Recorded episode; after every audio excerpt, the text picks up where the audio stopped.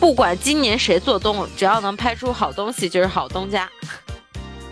林静是懂帅哥的，教会了徒弟，饿死了师傅嘛。感觉阿朗的这帮人是真实的在过生活，哎，这不是演的，不像演的。Hello，大家好，这里是明天再说。我们是一档由四个想的很多、做的很少的年轻人组成的泛娱乐播客节目。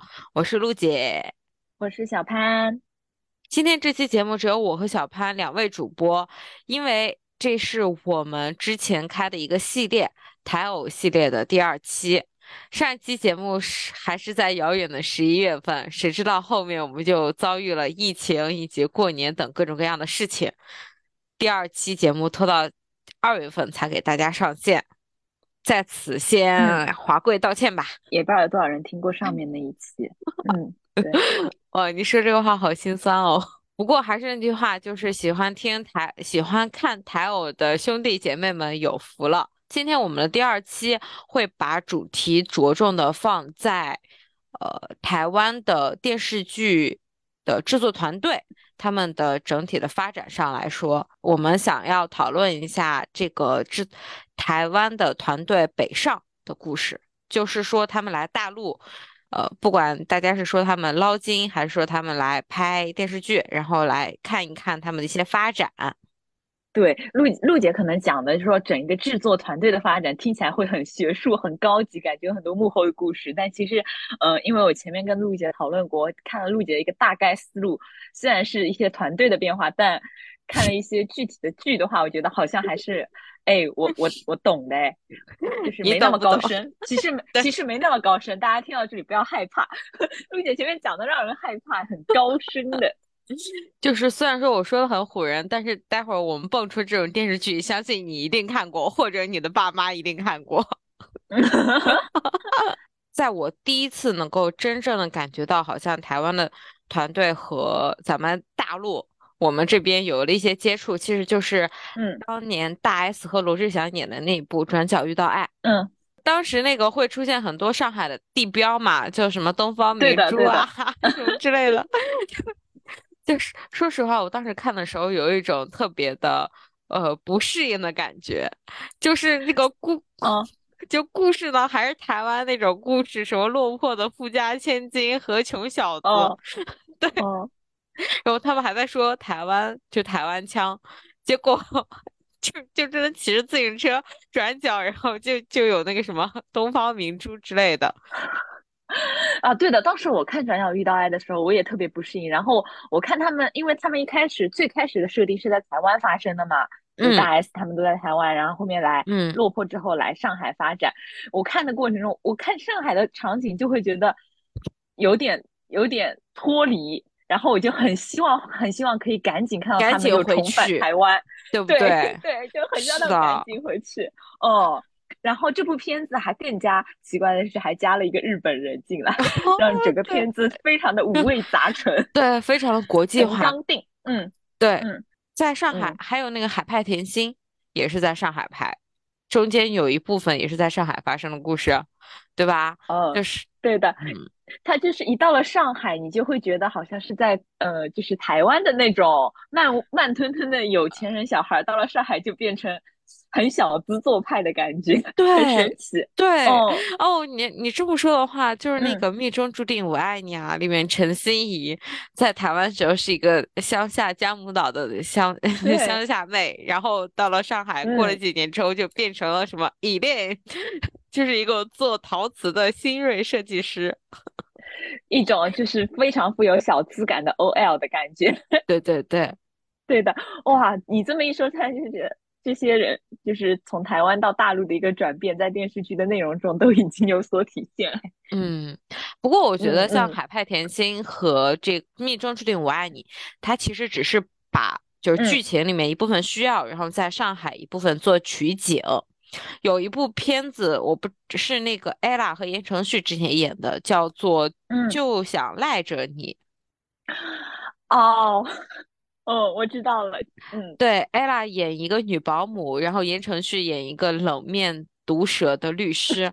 那部戏是完全在杭州拍的故事，就是设定就是在杭州，没有什么呃什么台湾人啊或者什么之类之啊，也有台湾之说，不过所有的剧情其实都是在杭州发生的。那还是我在上，初中还是高中时候的电视剧。嗯，对的，这部剧出来的时候，我记得我好像也有点大了。嗯嗯，对，看到这种就是台湾跟中国像合拍一样的剧的时候，我唯一呃一个很大的改变就是这些剧的画质变得很高清。以前嗯，我们看台剧就是那种怎么讲呢，就加了一层糊糊的暖调的感觉，对到这些的时候就开始变得高清了，对，这颜色很艳丽。呃，我后嗯面去查了一些资料，然后发现《就想赖着你》，他当时其实是，呃，就是杭州出台了一系列的政策，就是就这种对外政策，港台那边来拍电视剧取景或者是就是在收税方面都会有一些优惠。对于杭州来说，其实也是帮助他们做打响一些名气啊之类的方式。这一招，走的还蛮妙的。说实话，我那段时间拍的这种，我觉得算是一种试水，就是台湾的团队和大嗯，陆出道大陆一种试水，用的方式就非常简单了全台的班底，然后只是在这个地区进行一些取景，全台的班，就是台湾的演员、导演团嗯，队、美术，然后他只是把他们的这个拍摄的地点可能从台湾移到了大陆的某一个城市来。哦，是，嗯嗯。嗯嗯嗯，你会发现它整体的故事的话，是就还是台湾的故事，只是说它的景，就周围的景景观啊什么之类的变成了大陆，对，还算是一种探索吧，我觉得。然后到，就是你可以很明显的看出来，这是台湾的风格。刚开始的时候还只是一些比较头部的这种大的嗯经济呃嗯制作公司，他可能会选择来尝试一下。到了后期的也不算到了后期吧，就是嗯反正在零五就是零六到一三年那段时间呢。嗯，反正是台湾的，就是还是我们上期说的，台湾的经济也不太行了，大陆又在疯狂的发展，所以说，嗯，他们会更加就是要去外面找找资源、找机会嘛，相当于那个时嗯。候，因为他们在台湾拍摄的时候，资金确实已经蛮少的了，就是二零一二年的时候，我记得是，嗯。柴智屏还是谁说过，二零一二年对于他们来说就是一个电影呃小年，偶像剧的小年。虽然说好像台湾出了很多很多一百二十多部的偶像剧，但其实收视率很低，而且能够回本的也很嗯，少。你想，我们对于台湾最有印象的最后一部这种偶像剧还是一一年的《我可能不会爱你》，后面就没有了。哇，对，他们，因为没想到一一年就结束了，确实，嗯，你这么一说，我有一个直观的感觉，嗯。嗯嗯，因为他们当时那些台，呃，就是韩流和大陆不是都有冲击嘛？像我们那时候嗯又是《甄嗯嬛。传》，又什么，又是《琅琊榜》，都他们都引进，就那段时间他们的电视台也没有钱了，也不是台湾电视台对？台湾电视嗯台本来在没有钱的情况下，为了为了博这个收视率，大部分的钱就用来去买韩国或者是大陆以及美国的这种片子。就能够分嗯给他们本土这种偶像剧的钱就很少，嗯所以说他们在相当于就是他们在嗯台湾那个地区已经没有什么发展的呃上升期了，就是你拍片子也拿不到钱，就是白白干活，谁想的？就是在到一个发展的瓶颈期了，对啊，而且在这一段时间，嗯大家突然发现，哇塞，原来海峡仅隔着一条窄窄海峡的大陆能够这么的赚钱。嗯，就一二年的时候，台湾明星收入排名第一名，你知道是谁吗？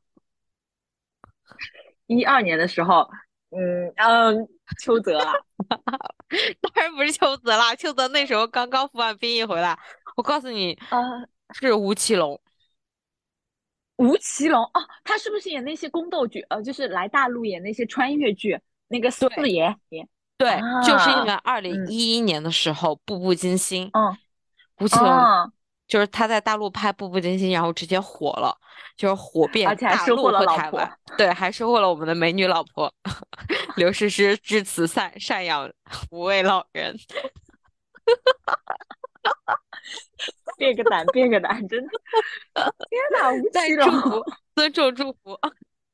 尊重祝福，对的，对，他就是嗯因为一一年在大陆拍了《步步嗯惊心》，直接翻红，所以说嗯一二年他在就是台湾本土的那个就是他们的榜单收明星收入排名第一名是吴奇隆，大概人民币是换成人民币的话，就大概是四千万左右的收入。嗯，排在第二名的是苏嗯。有朋，排在第三名的是林心如，就全部是一些和大陆有着千丝万缕嗯。纠葛的这种明星，嗯嗯，他们的收入大概是台湾本土明星的四到五倍。你说大家在嗯台湾看了这样子的收入之后，谁不眼红呢？谁不想来呢对的？呀，对啊，你吃着二十块钱的盒饭，人家吃着两两千块钱的法餐，你愿意吗？对吧？十年前我们都在一起吃盒饭，现在人家人家来大陆吃法餐了，你肯定就是啊也想来。而且而且他们可能还在台湾发展的演员看着吴奇隆，觉得啊，吴奇隆、苏有朋，觉得这些人怎么还可能翻红啊？他们怎么哪有？他们在台湾可能也没有赚钱的机会，他们可嗯能连嗯连最普通的不赚钱的电视剧的机会都接不到。就是吴奇隆拍《步步惊心》，我们都知道《步步惊心》嗯的制作团队是那个背后的公司是唐人嘛，嗯，对，唐人其实也是，嗯，就是唐人之前拍的是《仙剑奇侠传》，我们第一次知道是《仙剑奇侠传》，后面再知道就是《步步惊心》。然后虽然说我之前一直以为唐人是一家大陆的公这种制作公司，但是嗯我最、嗯我做台有查资料才发现，其实完全不是。唐人是一家港台合资的，唐人它是一家有着港台背景的这种制作公司，它里面两个人，一个是蔡艺农，制作人，然后虽然是呃大陆人，就是福建人，但是他其实主要是之前是在香港和在台湾工作，然后还有另外一位就是李嗯国立，那个导演，他本来就嗯是香港人。而且我们现在来哦想想，虽然说，嗯，《仙剑奇侠传》和《步步惊心》都是面对于大大陆市场，都是在我们这都是在我们这里播的，但我们现在想嗯想，这两部戏里面的这些演员，其实大部分都是台湾演员。哦，对，你想想仙剑奇仙剑奇侠传》，如果真的是一个全呃大陆团队来做，谁能找得到呃彭于晏和那个刘品言啊？对谁能想得到用他们呢？还有曾之乔，你嗯想想，仙剑仙剑嗯奇侠传》除了胡歌和刘亦菲两个主角是大陆的，其他的全部都是台湾人哎。哦，港台吧，我甚至想到了徐锦江，香港人是不是？对，你想想，还有谁？嗯呃，林月如、安以轩，台湾人，嗯，然后，呃，阿奴，刘品言，嗯，嗯，刘品言，台湾人，还有曾之乔也在里面的吧？我记得，就是早年在在胡歌他们村上就有两个小姑娘，就可能吧，还有唐钰小宝、彭嗯于晏，又是台湾人。对对，就是其实唐人是这个港台基因蛮重的一家公司，嗯嗯，而且。他们后面拍《天外飞仙》，胡歌和林依晨，对，又是台湾人，嗯对，哦对，《天外飞仙》也是唐人拍的，嗯。嗯，所以呃，只只是岔开岔开来一说，就是有很多我们以为的这种，嗯，大陆片或者是大陆公司，其实它背后都是有很多很多这种港台的基因的，对的，一看的话，真的台湾班底非常浓厚，哎，嗯。嗯你就。像苏有朋和林心如他们出道《还珠格格》，其实也是嗯。琼瑶，琼瑶当时其也是台湾的团队在拍的，不过是九十年代。嗯。他我我嗯。记得之前看是琼瑶当时八十年代的时候，八九十年代的时候不是两岸的关系变好了，然后允许放开探亲了嘛？嗯是琼瑶从台湾回来探亲的时候，回大陆探亲的时候，然后和芒果湖南卫视的那个总台总台的导演，就是欧阳什么的，然后他们谈好了，就是说接下来他会在大陆呃制作几部剧，然后放几部剧，然后由湖南台独播这样子，就拍了那个什么婉君啊，还有什么，就是那种我妈那个年代会比较知道的戏，然后后面就是婉君妹妹，后面就是《还珠格格》，就是我们都明白的。苏有朋和林心如靠这个红利吃了多久？是是是，就像林心如后面在大陆其实也拍了很多《美人心计》，嗯，对吧？《美人心计》还是于正导演的呢。嗯嗯，还有各种大女主戏，我觉得还不止《美人心计》呢。还有《倾世皇妃》啊，大女主对吧？大女主她找霍建华和严宽来演的，颜控就是好。她是懂帅哥的，林心如是懂帅哥的。嗯嗯。也是因为那段时间，其实大陆也在做一些探索制作。那段时间的政策可能政策环境和市场环境都比较的宽松，会有很多这种尝试嘛。我觉得，呃，嗯，大概就是在我们初中、高中那段时期，这种合拍片特别多。爽子，一个离我们已经远去的 爽子，爽子，爽。离我们远去的风云人物，对，爽子当时还有一部和韩国那个李钟硕一起拍的《翡翠恋人》啊，那个时候大陆特别喜欢和翡翠恋人，嗯，和和韩国和韩国合拍，有好多好多。翡翠恋人现在在豆瓣上都找不到嘞，是因为爽子的原因吗？可能是的。还有唐嫣和任拍的那个《克拉恋人》。哦，克拉恋人我知道的，就是那个任虽然说是男主，但是最后唐嫣和男二罗晋 在一起了。那个电视剧里他就和那个男二在一起，我看的时候都惊呆了。我第一次知道原来 女主角还可以和男二在一起啊。在现实生活中，女主角和男二在一起，这不是经常发生吗？韩剧《请回答一九八八》，他他在电视剧里也和那个男二在一起了哈。啊，这电视剧里也和男二在一起了吗？对，最后男二就上位了，就变成了男二，就变成了男主。最后热都不知道跑到哪里去了。不是迪丽热巴吗？没有，迪丽热巴一直喜欢罗晋演的那个医生。啊！但是最后他们俩在一起了，笑死我了。哦，我记我记得迪丽热巴好像也是靠着这部剧，就是比较出挑出来进入大众视野的。嗯，比较多。嗯，对，那段时间这种嗯，就是大陆的合拍剧很多，尤其是韩流比较盛嘛，大家都喜欢找韩国的明星，比较流行的那种。但是和韩国明星拍片子很麻烦的。就是他语言不通啊，你拍的时候就会非常的浪费时间，以及对口型。对我记得之前，嗯，林更新演那个赵子龙的时候，女主角不是那个允儿林允儿，就也是那个台湾人，呃，不，也是那个韩国人。你作为观众看的时候，都会觉得非常的奇怪，因为他口型对不上。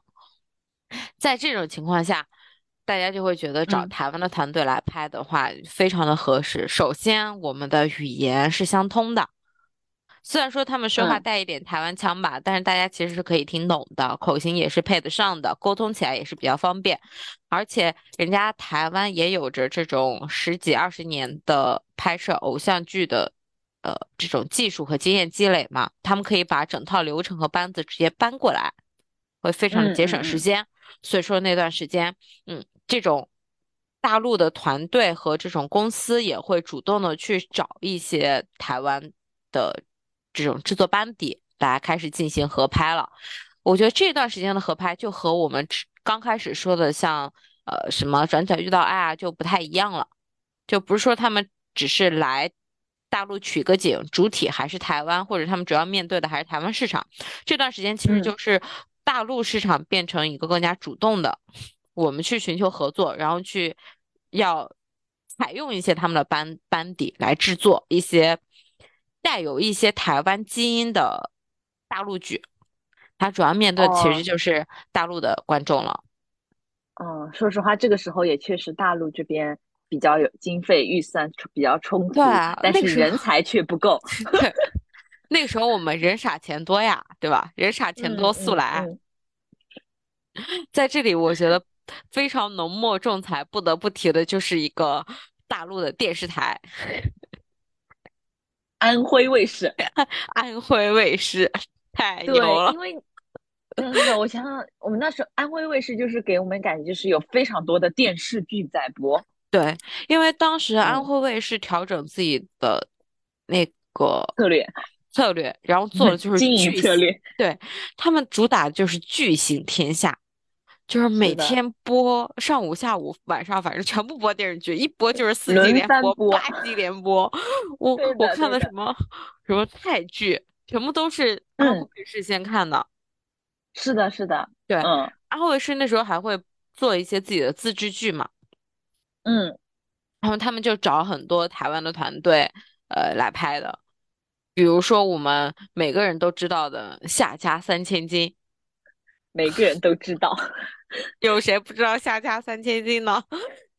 嗯，夏有有所听闻，嗯，就是戚薇、唐嫣还有张萌一起拍的一个，呃，讲一夏家的这种爱恨纠葛，又是搞外遇，又是小三，又是私生女，又是什么子辈。爱上了同一个男人，然后给他下毒、眼瞎什么之类的，就是集 所有的集所有的狗血，集集两岸三地所有狗血剧情于一身。对，《夏家三千金》它的两个男主角，一个是陈楚河，还有一个是邱泽，就全部都是老朋友。对，而且台剧老朋友啊。嗯。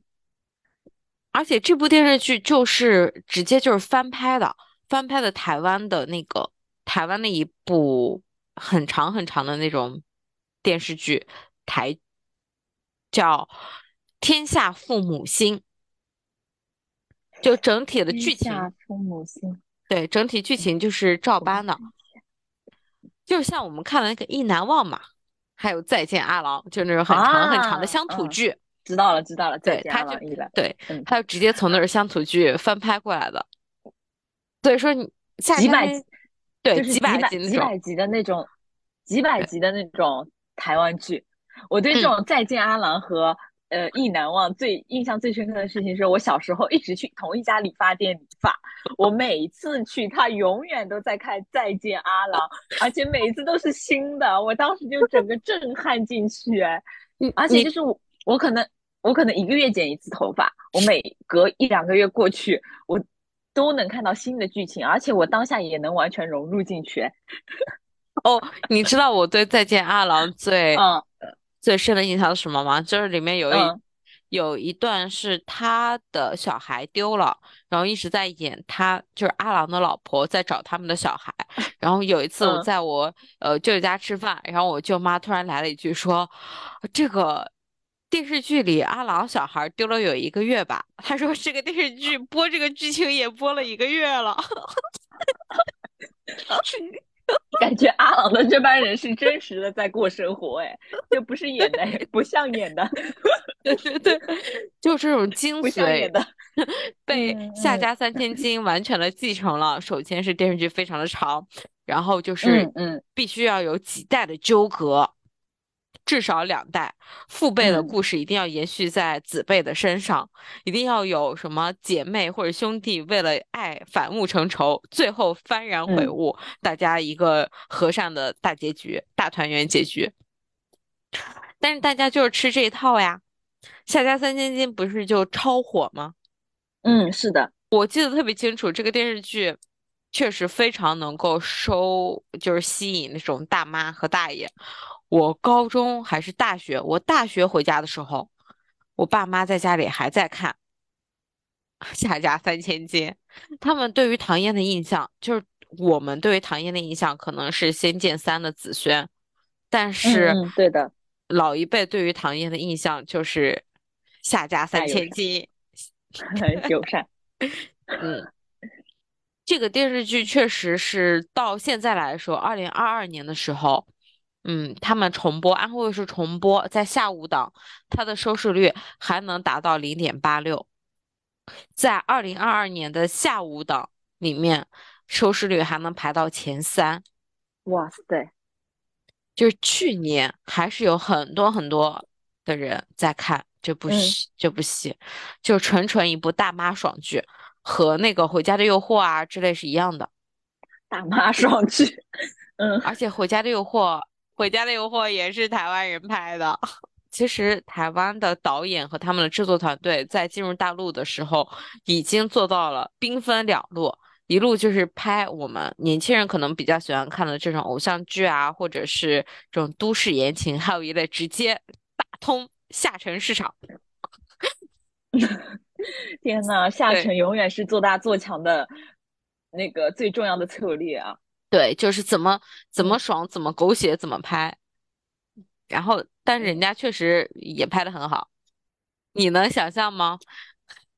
这个这个什么《回家的诱惑》其实是台湾人拍的，我能想象得到，因为就是那几张脸，还有就是，嗯，你看那些台湾人拍的台剧，就是他们，呃，讲台词的时候，嘴巴的形状就是有一种就是固定的台湾氛围感，就是很圆润，我讲不出来，就是他们讲台词的感觉。就是从一三年开始，我们大陆爆的一些电视剧，很遗憾，其实。基本上都是这种台湾或者是香港的团队来拍的，就比如说《姗姗来迟》，就是赵丽颖和赵丽颖和张翰那个，对吧？嗯，对对，《姗姗来迟》是刘俊杰拍的，然后嗯嗯，他还拍过《何以笙箫默》。哦，他之前最火的一部在台湾最火的一部电视剧是什么呢？什么呢？蔡老师，请您说说。是王子变青蛙。哇！传奇，legend 哎，对，那个亲爱的热爱的啊，也是他拍的，不是他拍的。亲爱的热爱的导演是瞿友宁，瞿友宁，你知道瞿友宁？瞿友宁之前拍的是在台湾拍的是什么吗？不知道，你把我考倒了。恶作剧之吻啊，还有我可能不会爱你。哦，原来还都是这些人啊！哦，我刚我刚在做功课，刘俊杰，嗯，就是去年大火的电视剧《点燃我》温暖你陈飞宇、张婧仪那部的导演，嗯，还是这帮人哎，还是这帮人，对不对？哦哦，嗯，对的对的。呃，还有其实大家可能会更加熟悉的一个是陈明章，他之前是拍那个嗯《命中注定我爱你》。和陈乔恩的合作很多的一个导演，比如说《佳期如梦》，我 哇，还有还有后面的那个人也是他导的，对，还有那个《利川往事》，你最爱的对，在对王沥川也是他拍的，嗯，就是像这几个导演，确实是在台湾本土。拍偶像剧就非常的有一套，所以说他们来到大陆之后就直接上手会上的很快，也会非常得心应手。对，手里会非常快的出这种爆款，就特别适合特别会用这种少女心啊，就我的少女时代嘛，那不也是那个柴智屏监制的，嗯，就用这种少女心或者非常细小、非常细腻的这种点来打动。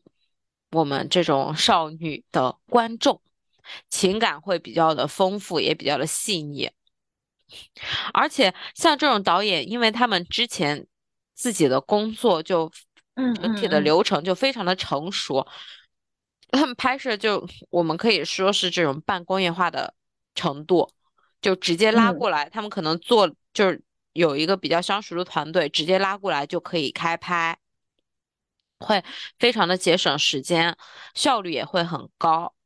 嗯，他们会比较擅长用就是多机位、多角度的这种形式来拍摄，然后用一些大特写直接去突出感情，然后就是一条过。他们只拍一遍，用几用多的几个机位，这样子会非常的节省时间。后期剪的话也会呃更加的方便一些。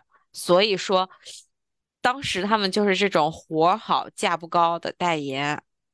这种大陆的团队也非常的喜欢用他们，信手拈来。我们基本上在各个卫视看到这种都市情感类，嗯，电视剧，大部分也都是台湾导演拍的那几年，比如说什么《人间至味是清欢》，放弃我，抓紧我，放弃我，抓紧我，对，名字乱七八糟的，嗯，还有什么 烈火，烈火如歌，老男孩，那怪不得抱紧我，叫什么点燃我，温暖我，放弃我，抓紧我，点燃我，温暖我，有什么？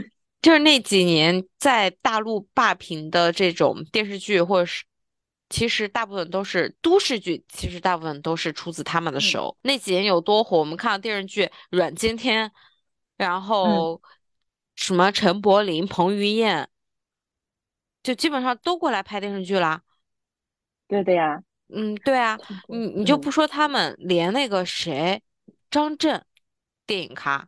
纯纯电影咖，这么大的电影咖，人家金马电影咖来拍《陈希元》，一部仙侠偶像剧。哦，陈希元，天，嗯，就是他和倪妮拍的那一部。嗯嗯嗯，渗透还蛮深的，从演员到这些导演和制作团队来说。嗯嗯，我们就稍微荡开一笔来说啊。我们大陆其实现在大陆的这种电视类型剧还是被他们所嗯瓜分的，被大部分还是被港台导演所瓜分垄断的。就是台湾的导演，我们刚才说到比较擅长拍都市剧和呃偶像剧嘛。然后香港的导演团队其实他们是比较擅长，我们都知道就是拍武侠嘛，因为本来八九十年代他们就是武侠发家的。所以说，他们到了大陆之后会拍这种玄幻剧啊、神话剧会多很多。我来看看《苍兰诀》是谁导演的？啊，《苍兰诀》是国内的导演，是大陆导演。是的，是的。这个、这个、这个后面说。好的，好的。就说呃，那个《陈情令》，他的导演，嗯，陈嘉玲就是香港人。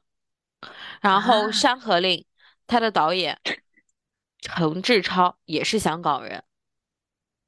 还有《青簪行》，也不知道《青簪行》在我有时候我我孙子还能不能看得到？就是他的导演林玉芬也是香港人。就这种古装，然后玄幻或者是带一点武打戏份的，都基本上都被香港人所垄断了。哦，我才看，嗯嗯，就是林玉芬的话，就是他之前拍过《三生三世十里桃花》。是你想重拍的那一部吗？呃，不是，他拍的是哦，是杨杨幂演的电视剧。嗯，对，他拍的是电视剧那一那一部。嗯，对，再往前他拍的是《花千骨》啊，就大概你整个的脉络就已经出来了。像这种古装玄幻，基本上都被台湾的团队所垄断，还有有匪也是香港人拍的啊。虽然说他们处于一个基本的定型的模式啊。但是还是有一些导演，他他的风格会比较的多变和呃，像那个蔡就是蔡岳勋，他之前是拍那个《流星花园》的，可能大家会知道的比较多。后来，当然我我个人认为是他自己比就比较的风格多变，比较敢于尝试。他在台湾后面拍的就是那个《白色巨塔》和《痞子英雄》，嗯，都是他拍的。然后他在大陆之后拍的是《昆仑神功》。这这部剧没听过哎，没红吧？没爆吧？鬼吹灯之昆仑神宫哦哦，鬼鬼吹灯啊，好的，他拍是鬼吹灯，冒犯 了，嗯嗯，就和我们对于台湾导演拍什么都市偶像啊，会有一点不太一样，人家直接上手就拍昆仑神宫了。还有一个我们绕不开的台湾导演就是陈正道啊，嗯，我来同步的做功课，看看陈正道是演。呃，拍过哪些我们耳熟能详的电视剧？催眠大师、记忆大师，哦，是他拍的。然后重返二十岁是他拍的。哦，精彩经典啊！哦，他在台湾拍的是《盛夏光年》啊，对。然后《盛夏未来》，张子枫、吴磊那也是他拍的。对，他在大陆拍的是《盛夏未来》，就是像记忆大师、催眠大师这种偏悬疑烧脑的这种。片子他也拍，像《春华二十岁》这种家庭片他也拍，像那个像一百零一次求婚这种烂片 他也拍。对，《摩天大楼秘密访客》也都是他拍的。哦，还有《节爱千岁大人的初恋》。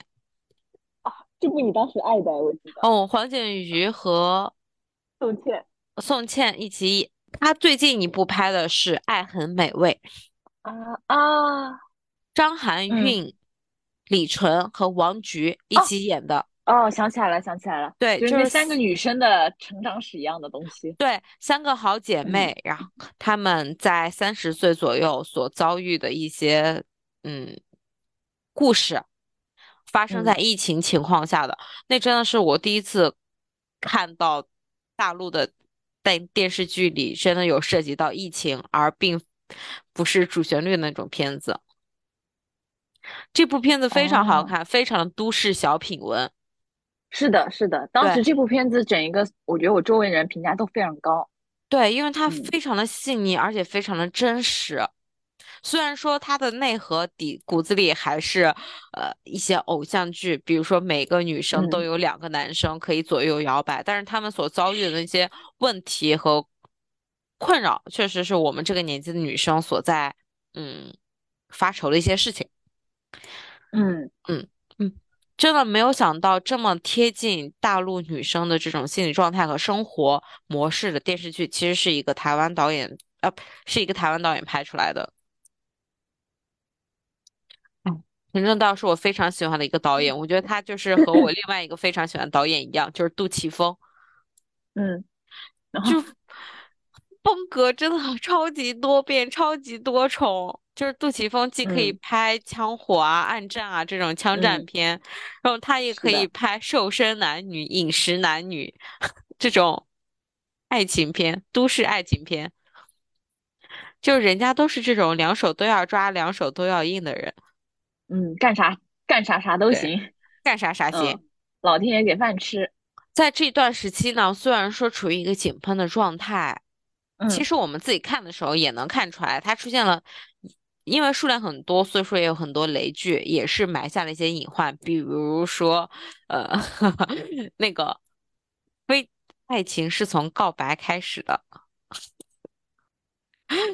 我估计大家呃，都没有，等一下，让我回忆一下，回忆一下。嗯我一说你就嗯，知道了，欧浩辰谁宣你？哦，欧就是浩辰，我好宣你。对我好削你，就是在那个什么，呃，就是就是告白完之后直接被车撞飞了的那个 偶像剧。唐五点七分。《爱情公寓》，《爱情公寓》里面小姨妈和那个子乔他们一起演的，那也是台湾团队拍的。我自己来说，我就感觉剧本太台了，就那个台湾偶像剧的味儿太纯了，太冲了，就非常不接地气，和我们大陆的这种风格呢很不一样。所以说，一旦太过割裂，就会引起大家的这种不适或者是反感。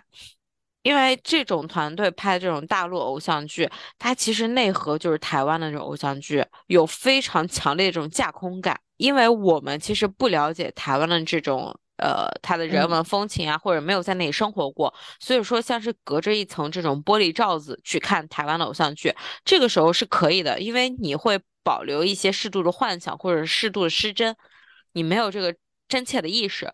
但如果这种电视剧一旦剧情发生在大陆的话，你会瞬间的发现太不切合实际了，就反倒了打破了那层玻璃，或者是撕破了那层纸，你就会发现这种故事在日常生活中其实是没有办法发生的。所以说，这种台湾偶像剧呢，它台湾人拍的大陆偶像剧，就一方面有这种非常强烈的架空感，另一方面呢，又直接就是把大陆电视剧里面比较常见的这种很不，嗯，很不都市化的这种人物设定，就是七大姑八大姨一大家子人扯进来。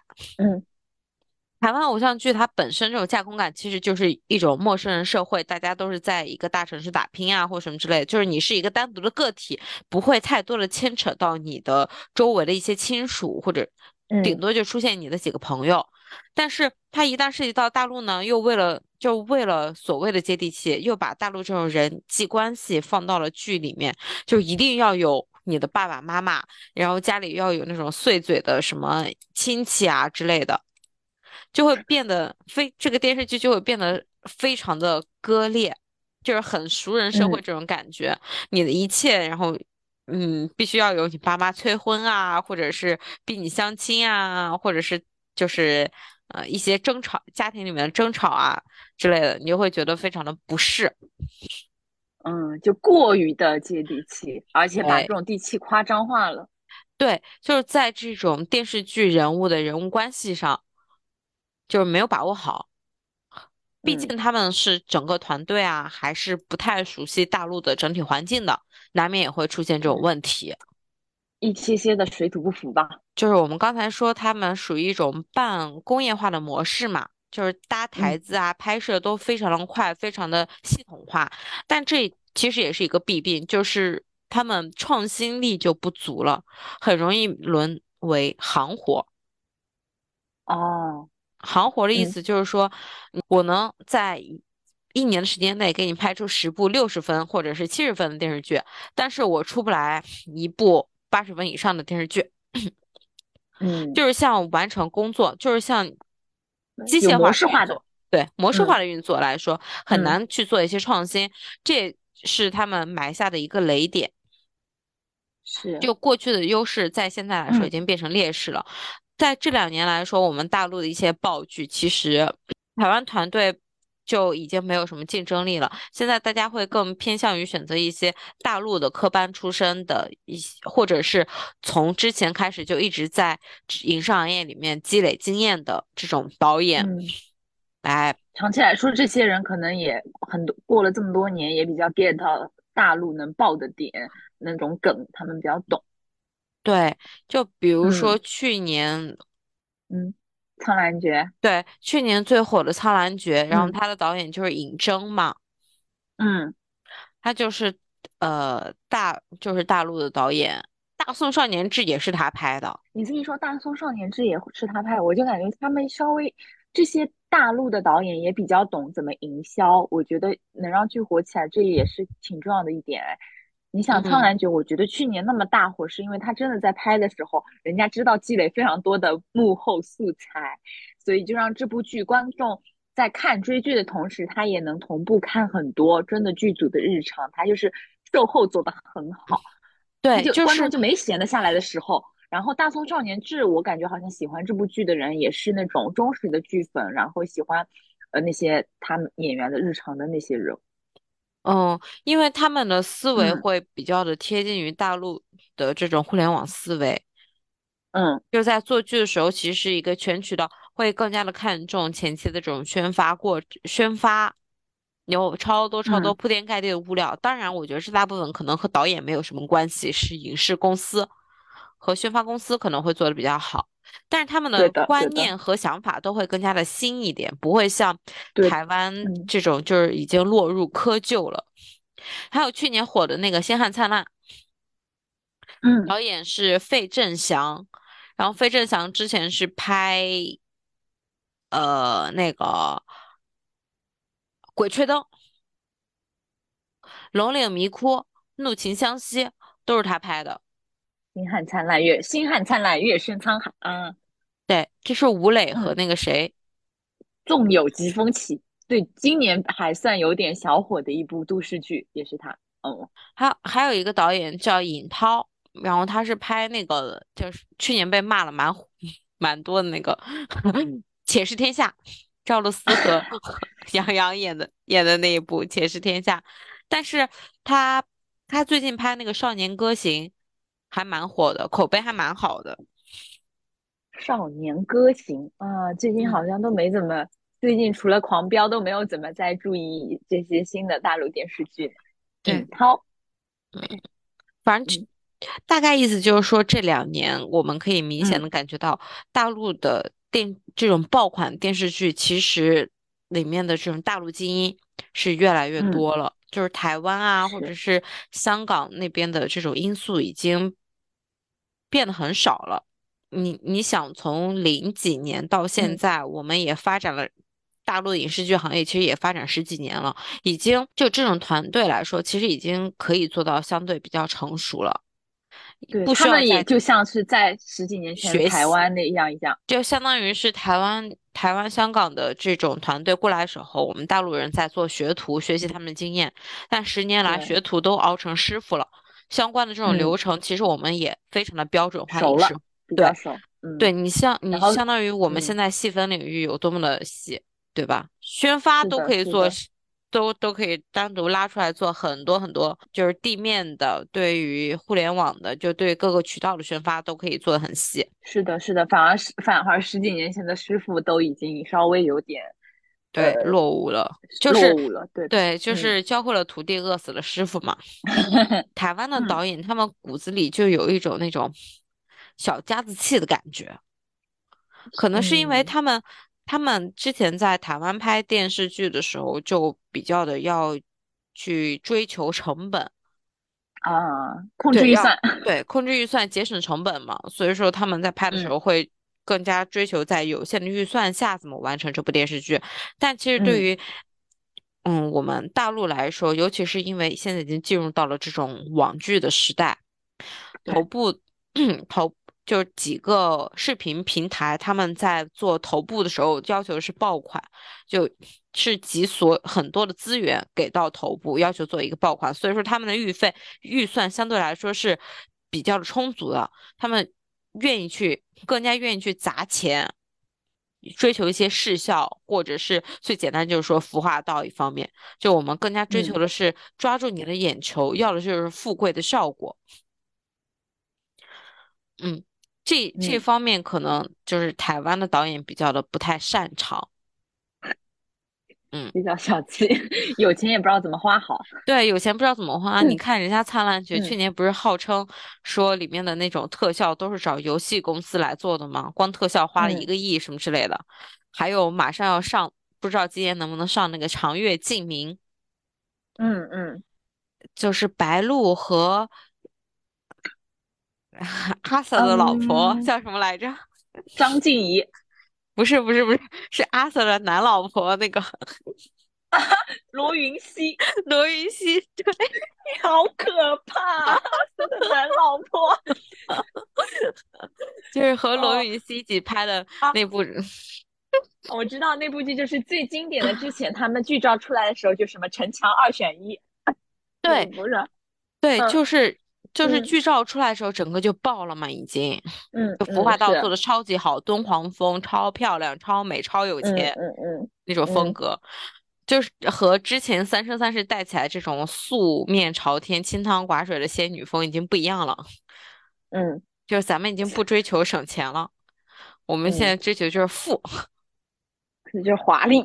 对，就是要花钱。嗯，头部 S 加有的是钱，今年能上吗？我月经。嗯，不知道。这几年大家看电视剧更加讲创新嘛，就是都想要嗯，看对的，新的东西。新的东西，不想再看那些嗯一成不变的老，就是换汤不换药这种少女心啊或什么之类的。所以说，嗯，台湾导演在大陆的呃吃不开了。空间，对，会变得很小。是的，是的。嗯，客观来说啊，我觉得台湾嗯导演或者台湾那种团队，不管是人家本身还是在，就是他们的心或者他们的根还是在台湾的，他们在大陆拍片的时候，也不代表就和台湾做了彻底的割舍，人家大部分就是在台湾还是有片子在拍，或者有片子嗯。在演的，比如说那个瞿友宁。曲佑宁。我们刚才说就是拍那个之前拍《恶罪之吻》，然后在大陆是拍那个《亲爱的热爱的》那个导演嘛，他这对人家在台湾其实这几年也是出了很多，当然他在台湾主要做监制，像那个《刻在嗯你心底的名字》嗯那片子是他啊监制，还有嗯《瀑布》啊，呃贾静雯那个。对嗯贾静雯那部电影其实也是他在做监嗯制。哦，那风格他也好好蛮多变的哎。对啊，呃，不过他后面是嗯做监制嘛，就不是导演。然后蔡岳哦勋是就是拍《昆仑神宫》的，回来拍《昆仑神嗯宫》的蔡岳勋，然后他回台湾拍的是《一九七》，是一部科幻片，邱泽演的。啊，嗯，还有就是你要嗯说演员的话，那就更多了，像陈柏霖啊，然后还有彭于晏啊，然后还有杨佑，还有邱泽啊。邱泽在大陆拍完 拍完 像什么？拍完拍完下架那个三千金。对，拍完《夏家三千金》和唐嫣谈了一场恋爱，然后被大陆人骂死之后，他回去演同性恋，然后就笑。对，嗯然后车子就飞升了，嗯，就影帝啦。对啊，人家现在工作重心还是啊，放在台湾。嗯，还有最典型的也是世界之谜，就是杨佑宁，我真的不懂哎。世杨佑宁，杨佑宁嗯，真的他在大陆拍剧就是好丑，好丑，好好土，好丑，土，对我觉得他是土，对，好土。嗯。他拍大，他拍时装剧，就是现代剧啊，像都挺好。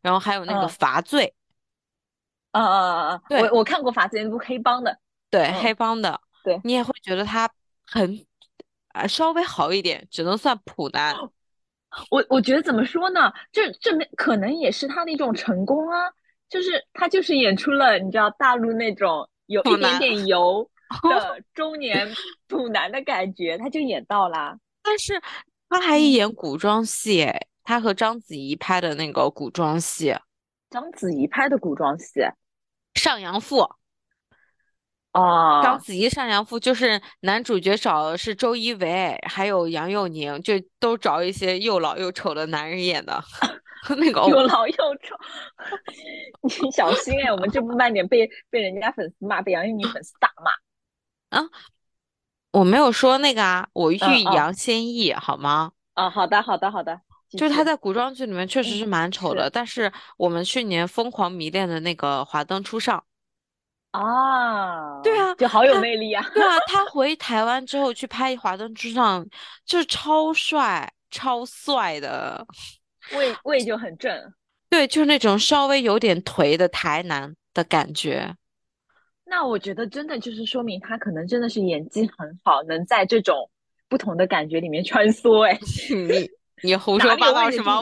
我就在想，但他真人就是帅的啊，因为去年他另外一个有名的事情就是他结婚啊，然后他整嗯个结婚各种路透照啊，然后出来的嗯照片，包括他他在，因为他女朋友是一个类似 Instagram 网红的一样的人嘛，嗯，在日常里出现都会觉得很帅，对啊，杨佑宁确他日常实就是这么帅。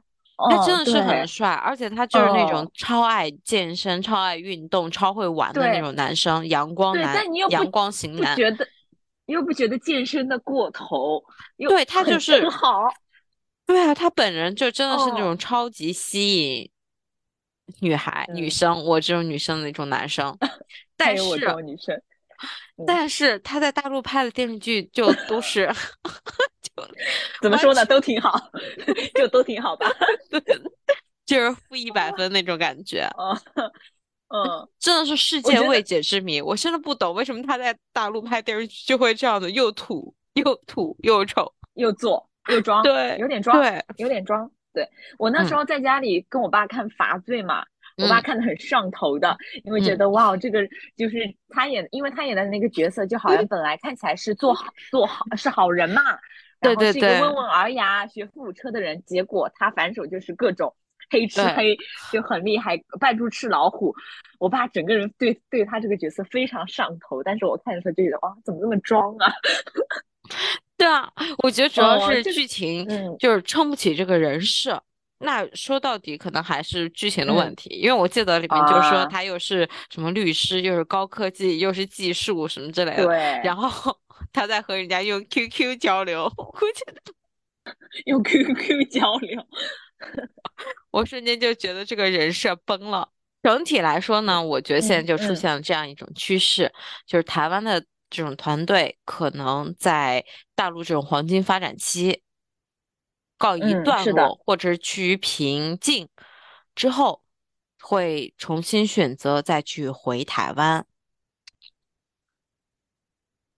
而且这不仅是老人的回归，其实有很多新人也是，嗯他们之前就是他们这种在大陆的团队里面，也有一些台湾的这种年轻的导演，或者是年轻的一些编剧啊、制作啊，他们也会重新回台湾去拍一些呃电视剧或者是电影。哇，一整个反哺的过程对哎，，就是整个一个嗯。反哺的过程。嗯，对，风水轮流转，三十年河东，三十年河西，就，是不停的轮嗯，回，但其实也，是说，对于我们来说，反正是谁能拍出好看的电视电视剧给我们看就是最好的。对，是，对，大家一起努力吧。嗯，不管谁带谁，不管谁是师傅，不管今年谁做东，只要能拍出嗯好东西，就是好东家。鼓掌，起立鼓掌鼓掌，敬礼，对，敬礼，收到，收到，敬礼。哇塞，最后又是一个大拔高哎！看看人 人家听听到这里，心里想看个电视罢了。嗯，嗯，但是蛮厉害的。其实，嗯嗯，陆姐今天就是一个抽丝剥茧哎，嗯，就把以前我们没想到这些片子，既然都是同一个人拍的，都给它串起来了。学的，大学科学，哇塞，一嗯些商业吹捧。嗯，是啊，挺好。哎呀，哦，好的原来说是我商业吹捧你。嗯。如果大家觉得这一期嗯节目听的比较 OK，或者是你还有嗯。一些想说的话，你对于这种台湾导演啊或者香港导演在大陆拍戏有什么嗯。看法之类，觉得没有说过瘾或者没有听过瘾的话，欢迎大家加入我们的粉丝二群。对，先关注，可以关注我们的微博，明天再说。Talk Later，给我们发私信，我们就可以给你发入群邀请码。欢迎大家来群里一起讨论台偶，一起聊天聊八卦吧。对，一起嗯聊天聊八卦吧。我们这个群就是非常的友行好，欢迎爱听爱看台湾偶像剧的听众朋友们关注我们的接下来第三期。好的，喜欢的话给一点鼓励，陆姐才有力气，才有动力继续做下去。对的，谢谢大家，明天再说，好，谢谢大家，明天再说，拜拜。明天再说，拜拜。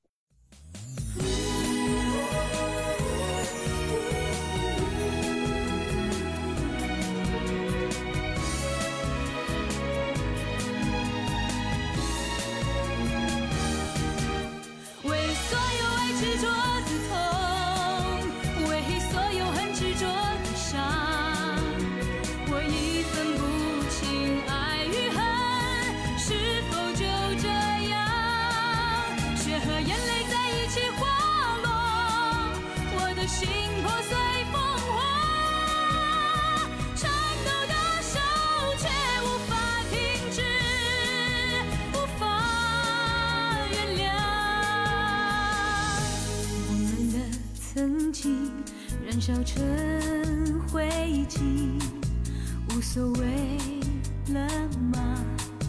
也许吧，多残酷的童话，重复上